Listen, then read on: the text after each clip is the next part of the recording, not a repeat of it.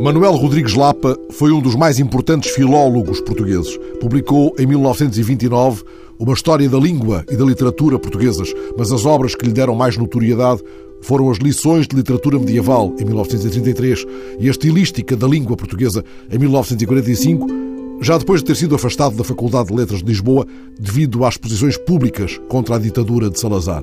Em 49 foi preso pela PIDE. Em 57, depois de ter integrado a Comissão de Honra das Comemorações do 31 de Janeiro no Distrito de Aveiro, ao lado de outros respeitados democratas como Ferreira de Castro, Rui Luís Gomes ou Mário Sacramento, foi obrigado a exilar-se no Brasil, onde deu aulas em várias universidades.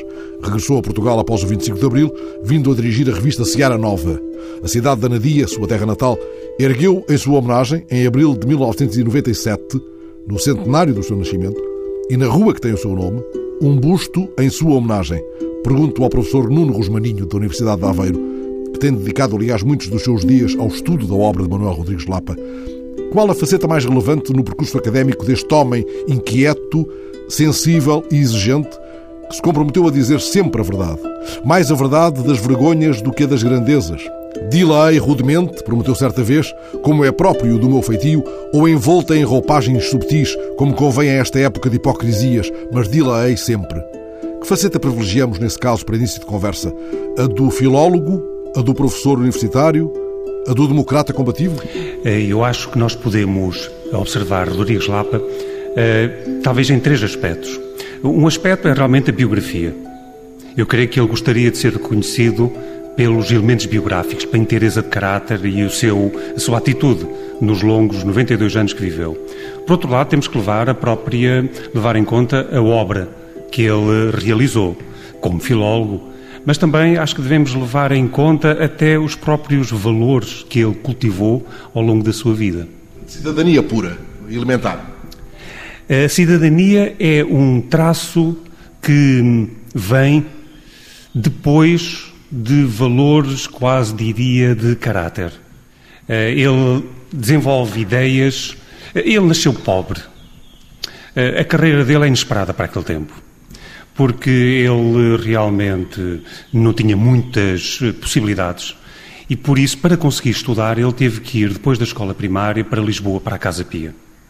E foi nesse contexto que ele conseguiu fazer o ensino liceal e depois passar para a Faculdade de Letras. Essas dificuldades hum, endureceram-lhe o caráter. E ele ficou sempre com a ideia de que a nossa vida devia ser levada com rigor.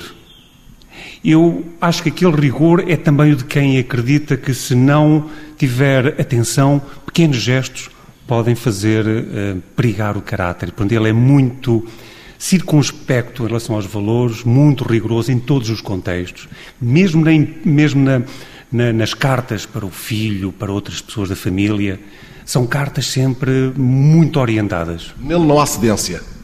Não há. Realmente não há. Eh, se nós observarmos, os amigos, quando observam a maneira de ser dele nas cartas, quando nós compilamos essas ideias, verificamos que a austeridade de princípios é alguma coisa fundamental nele. E ele depois alimenta isso com uma ideia muito firme sobre o que é a justiça, a liberdade, aqui entra a questão da cidadania, uma certa sinceridade e uma certa firmeza também. Firmeza de princípios, firmeza de ação. E estes elementos são realmente muito relevantes e nós podemos encontrá-los em muitas circunstâncias. O professor Nuno Rosmaninho não conviveu com Rodrigues Lapa, mas depois de estudar a sua obra, de ler a sua correspondência e o tanto que escreveram sobre ele, que ideia tem do homem nascido em finais do século XIX, na Anadia? A ideia que eu tenho é de que Rodrigues Lapa é um homem que, em relação a alguns valores, é inflexível. Os valores da liberdade, eh, posicionamento político, ele é inflexível. E nós vemos isso em alguns aspectos, por exemplo, quando, eh, no contexto depois da Segunda Guerra Mundial, a oposição lhe resolve fazer uma homenagem, ele diz: Eu só aceito a homenagem se ficar claro que o que estamos a homenagear não é, não é a minha pessoa, mas os meus princípios. Ou, por exemplo, quando escreve a um colega uh, e diz que nós, os que viemos do povo, devemos manter um timbre plebeu. Isto para ele eram valores fundamentais. Nós podemos associar isto àquela geração ligada à Serra Nova, onde ele escreveu e de que ele chegou a ser diretor. E na qual dirigiu até uma coleção muito importante. exatamente. Eh, dentro da obra, nós temos que levar em conta aquilo que ele vai publicando sistematicamente, nomeadamente sobre literatura medieval, que é a sua área de especialidade. Eh, tem uma obra muito importante, em meados dos anos 60, que é uma edição crítica das cantigas de escárnio e de mal dizer um, e, e, também, quando ele é expulso do ensino, ele vai ter alguma atividade independente e uma delas é como diretor de uma ou duas coleções importantes, uma na, na, na Sada Costa e outra realmente textos literários associados à Seara Nova. Na Sada Costa é uma coleção de clássicos, salvo Exatamente, os clássicos Sada Costa, exatamente, ele aí desempenha um papel importante publicando aquilo que são os autores clássicos portugueses e que não estavam disponíveis para o público corrente e, e, portanto, ele vai conseguir torná-los, eh, digamos, fáceis de aceder por qualquer pessoa. Mas essa apetência pela divulgação mais generalizada não é contraditória com a marca do erudito que ele era, sem dúvida. Não, não é contraditório. Ele, pelo menos, trabalhava firmemente para conseguir conciliar as duas coisas. Há uma dimensão erudita que é a da responsabilidade de estudarmos um assunto de forma competente. Isto é uma questão. Isto nada tem a ver, nada impede que depois, na, no dia a dia, nas suas preocupações de cidadania, ele tente respeitar as suas origens e aquilo que são os fundamentos de uma sociedade livre e democrática, que ele defendeu sempre. E pagou o preço. Já, já fez uma referência ao facto de ele ter sido banido, praticamente, do, do ensino, na Faculdade de Letras, há pouco citada, uh, e, e, que vai, e, e, que o encaminha para o exílio, uh, para a prisão, em, em, alguns momentos, e para o exílio no Brasil. Na realidade, o caso dele é, é um pouco singular porque ele, para se ver a, a inteireza da atitude dele, ele é a primeira vez expulso do ensino, em 1933, depois de fazer uma conferência em que ele criticava a política da universidade e até fazia algumas críticas internas à universidade, procurando dar ideias para a sua reforma. Isto foi muito mal recebido e ele foi, portanto, suspenso. Mas nessa altura ele era apenas professor sem vínculo efetivo. E poucos meses depois aceitam que ele faça provas para professor efetivo. Ele foi aprovado e, portanto, é reintegrado nessas condições, nós diríamos, normais numa sociedade livre. No entanto, em 1935, ele é um dos 33 professores, funcionários públicos que são expulsos por motivos políticos. E já há nomes sonantes para lá do Rodrigues Lapa, há uma série de nomes... Exatamente, sim, Aurélio Quintanilha, por exemplo, e Abel Salazar. E a partir desse momento ele ficará impedido de ter funções públicas. Ainda vai ensinar num liceu particular, mas também aí chegará a vez de ele ser impedido. E, portanto, ele ficará com uma, com uma, uma atividade de investigação muito consistente, mas fora do meio universitário, pelo menos formal. Nesta altura ele faz uma deriva para o jornalismo. Ele, nos anos 30, chega a ser diretor do Diabo durante cerca de um ano e meio, dois anos. Um, eh, mas, tendo em conta as circunstâncias deste, deste jornal ser essencialmente cultural, eu continuo a ver esta atitude e esta atividade como uma decorrência das suas preocupações culturais e de cidadania. Mas, claro, é uma atividade jornalística que ele depois vai manter também como colaborador assíduo na Seara Nova e depois dirigindo a Seara Nova logo a seguir ao 25 de abril de 74, durante um ano e meio, dois anos, sensivelmente. Mas mais do que jornalista, ele é um homem de cultura que está nos jornais? Sim, eu, eu interpreto assim a sua passagem pelos jornais. Aliás, se quiséssemos ir um pouco mais atrás, a colaboração dele com a imprensa começou quando ele tinha para aí uns, talvez, 17, 18 anos, na imprensa local. É então que ele comete alguns sonetos, não é? Aquela poesia que é muito comum nesta fase, em que ele começa, também aproveita aquela circunstância para fazer pequenas evocações, por exemplo, eu recordo uma evocação no momento da morte de Ramalho Ortigão. Portanto, a sua intervenção nos jornais tem sempre essa dimensão cultural. E esses primeiros poemas de Rodrigues Lapa são publicados na imprensa local ou já em grandes jornais nacionais? Eh, na realidade, ele está em Lisboa, mas esses, esses textos vêm para um jornal de Anadia, precisamente. Eh, são, é uma colaboração que dura talvez uns 3, 4 anos. É, é uma colaboração que nós entendemos muito bem por quem conhece a imprensa local. Na Primeira República percebe que é uma imprensa riquíssima. A Diana Dia, que eu conheço com particular uh, cuidado, é uma imprensa muito rica pela diversidade, cobre muitas opiniões políticas, tem eh, uma dimensão narrativa muito importante, o que, torna, o que torna esta imprensa um espelho efetivo daquilo que era o sentimento eh, das pessoas, das opiniões políticas, tanto fosse monárquicos como republicanos. E é nesse contexto, portanto, que ele, eu creio que é nesse contexto que ele alimenta aquela intervenção cívica de que nunca mais prescindirá. E ele mantém sempre uma relação intensa com a Anadia? A, a sua esposa, de, de Rodrigues Lapa, era da região de Lisboa e quando ele viveu lá durante muito tempo e tinha lá casa. No entanto, ele, no final dos anos 40, construiu uma casa em Anadia e pelo menos faria, fazia ali longas temporadas no verão. Na fase final da vida dele, então veio para, um, para Anadia morar. Portanto, esse vínculo foi um vínculo constante, embora não possamos dizer que fosse permanente, até porque nos anos 50 hum, ele chegou a viver em em, no Brasil, entre 57 e 1962, viveu no Brasil. Antes, em 49, Manuel Rodrigues Lapa foi preso e se deu brado em Anadia? Eu não tenho elementos que me permitam ser concludente. Mas posso, no entanto, dizer que em Anadia, embora houvesse uma corrente, como é normal, favorável ao regime, havia uma corrente muito forte, eh, com algum pedigree, digamos assim, de oposição ao regime. E nesse contexto, a figura de Rodrigues Lapa é marcante. Eu estou certo de que aquela semana que ele passou na prisão em 1949 foi bem foi vivida, foi sentida, foi comentada, até porque isso teve reflexos nacionais e é o resultado de uma entrevista desassombrada que ele faz no jornal. Portanto, não pode deixar de ter sido notado.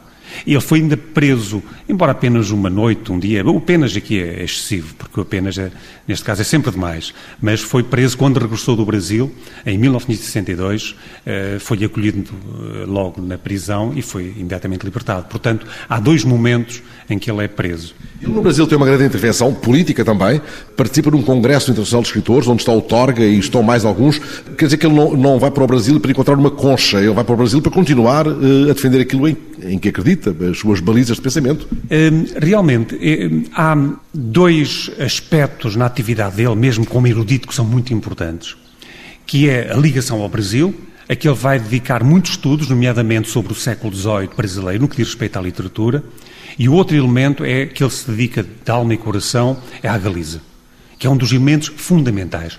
Quando nós lemos a correspondência uh, que ele deixou, verificamos que o contacto com intelectuais galegos é determinante e é nele também uma grande paixão. Quando, quando ele vai para o Brasil, é para se inteirar daquilo que é o Brasil e é para participar no desenvolvimento da cultura brasileira, do estudo sobre o Brasil e temos que perceber que quando ele vai para o Brasil, não nessa, nessa viagem, mas posteriormente para dar aulas, ele estava longe da atividade universitária estrita há, há quase 20 anos. Compreende-se que alguém que manteve uma atividade de investigação constante gostasse de transmitir o que ia estudando e o que ia investigando. Qual é, nesse tempo, o, a lavra já conhecida do Rodrigues Lapa?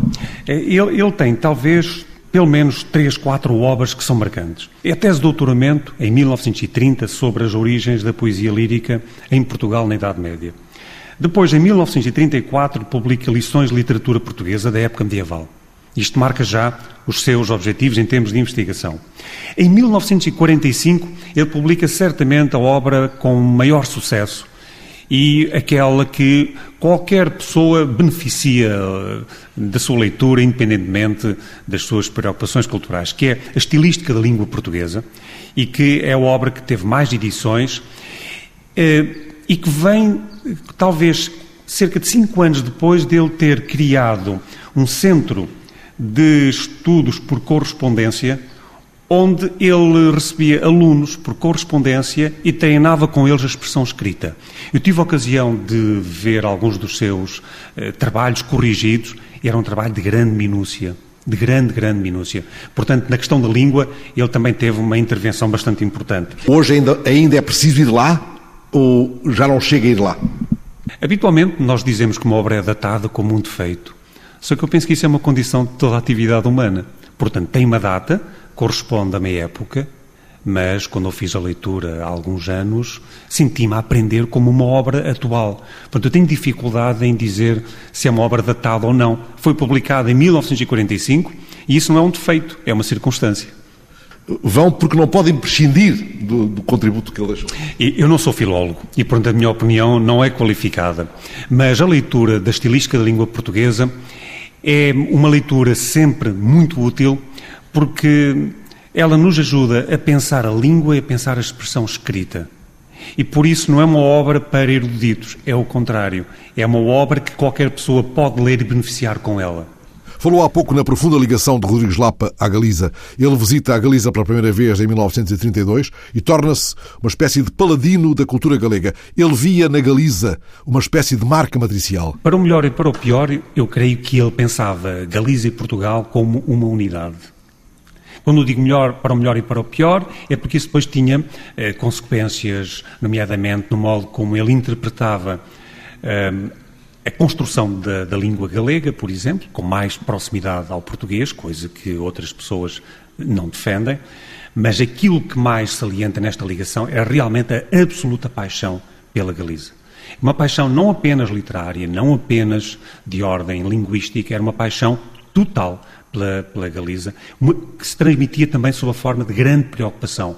Naquele tempo dos anos 60, uma preocupação política, por exemplo, mas eu não exagero se disser que ele se sentia galego. E politicamente, ele era, devemos dizer, um republicano, isso basta ou é preciso acrescentar mais alguma coisa? Eh, ele era um republicano eh, que, eh, ao chegar à Biblioteca Nacional, onde foi até subbibliotecário no início dos anos 20, apreendo toda a lição dos ceareiros, e depois vai ter um caminho que nós podemos designar no âmbito do socialismo. Isso explica que ele, no final da sua vida, tenha sido um homem próximo do Partido Socialista. Isso, no entanto, nunca o impediu de ter uma ação totalmente livre, porque isso era um elemento do qual ele nunca prescindia, em nenhuma circunstância. Estou a ouvi-lo falar dessa proximidade um pouco como se falasse do, da proximidade do Torga também ao Partido Socialista, eh, ou, ou, do Fernando Val. É disso que estamos a falar, é dessa proximidade que não abdica de princípios eh, fundadores basilares. Sim, absolutamente. Aquilo que marca Rodrigues Lapa são quatro ou cinco valores de que ele nunca prescinde, nem na vida privada, nem na vida pública. E quando nós lemos algumas cartas eh, mesmo para a família, percebemos isso. Eh, eu até podia dar um exemplo. Eh, quando ele escreve uma carta ao filho, e esta carta marca bem o que ele quer dizer, ele escreve uma carta ao filho onde diz mais ou menos o seguinte, referindo-se a uma carta anterior. A minha carta pretendia ser-te desagradável e provocar em ti reações salutares, viris. Esta é a atitude dele. É alguém que não procura lidar com a realidade de forma complacente, mas antes focar-se nos resultados, focar-se nas ações. E isto é a maneira dele ver a realidade, o país, a relação entre as pessoas, atividade científica. É assim que ele vê as coisas. A dada altura da sua vida, Rodrigues Lapa dinamizou um centro de estudos por correspondência. É dessa experiência, em circunstâncias particularmente difíceis, que Nuno Rosmaninho recolhe, seguindo a correspondência de Rodrigues Lapa com os alunos, exemplos inesquecíveis de uma empolgante marca de caráter. Foi através uh, dos documentos que ele guardou que eu percebi como é que o professor Rodrigues Lapa lidava com estes alunos para correspondência e pude verificar o cuidado com que ele trabalhava os textos que os alunos lhe enviavam. Isto é mais ou menos 1940. É um homem que estava desempregado, tratando apenas das propriedades que vinham através da, da esposa, mas é alguém que, portanto, talvez necessitasse, diria, se fosse uma pessoa mais comum, de reconhecimento e de dinheiro. Mas neste centro ele manda uma circular e a circular tem uma passagem a mim impressiona-me muito, tendo em conta o contexto, porque é sempre difícil realizar o que ele realizou, mas diz, faz, descrever aquilo para os alunos em 1940 é uma lição. E, e ele escreve o seguinte nessa circular: Quem se inscreve voluntariamente num dos cursos, gastando o seu dinheiro, tem o dever moral de dar um pequeno esforço e certa regularidade à tarefa que se impôs. Para ele não bastava ser pago. Era preciso que o trabalho que ele estava a fazer frutificasse. Estas linhas são um retrato de Rodrigues Lapa em toda a sua vida. Um semeador, no fundo, um semeador. Uh, a Ana Dia tem feito por ele os mínimos ou, apesar de tudo, mais do que os mínimos? Eu, eu creio que a Ana Dia tem feito mais do que os mínimos. Uh, Prestou-lhe a homenagem que era devida em vida, prestou-lhe uma homenagem no centenário do nascimento, que deixou, apesar de tudo, obra, além da, da escultura, deixou também um volume de correspondência e uma biografia, além de um congresso onde estiveram também figuras da Galiza, e foi um congresso muito entusiasmante. Eh, e na Biblioteca Municipal está lá todo o acervo de Rodrigues Lapa. Aliás, a Câmara também comprou a casa de Rodrigues Lapa, em Anadia, ficou com todo o acervo eh, e, portanto, hoje, quando queremos consultar a biblioteca e até seu, os seus manuscritos, eles estão muito bem guardados na Biblioteca Municipal de Anadia. Podemos sempre fazer mais, mas o que está feito parece-me satisfatório. Manuel Rodrigues Lapa morreu em março de 1989 com 91 anos. Pouco antes, em 83, publicou na Coimbra Editora um livro a que chamou As Minhas Razões e para esse livro escolheu um significativo subtítulo Memórias de um Idealista que quis endireitar o mundo.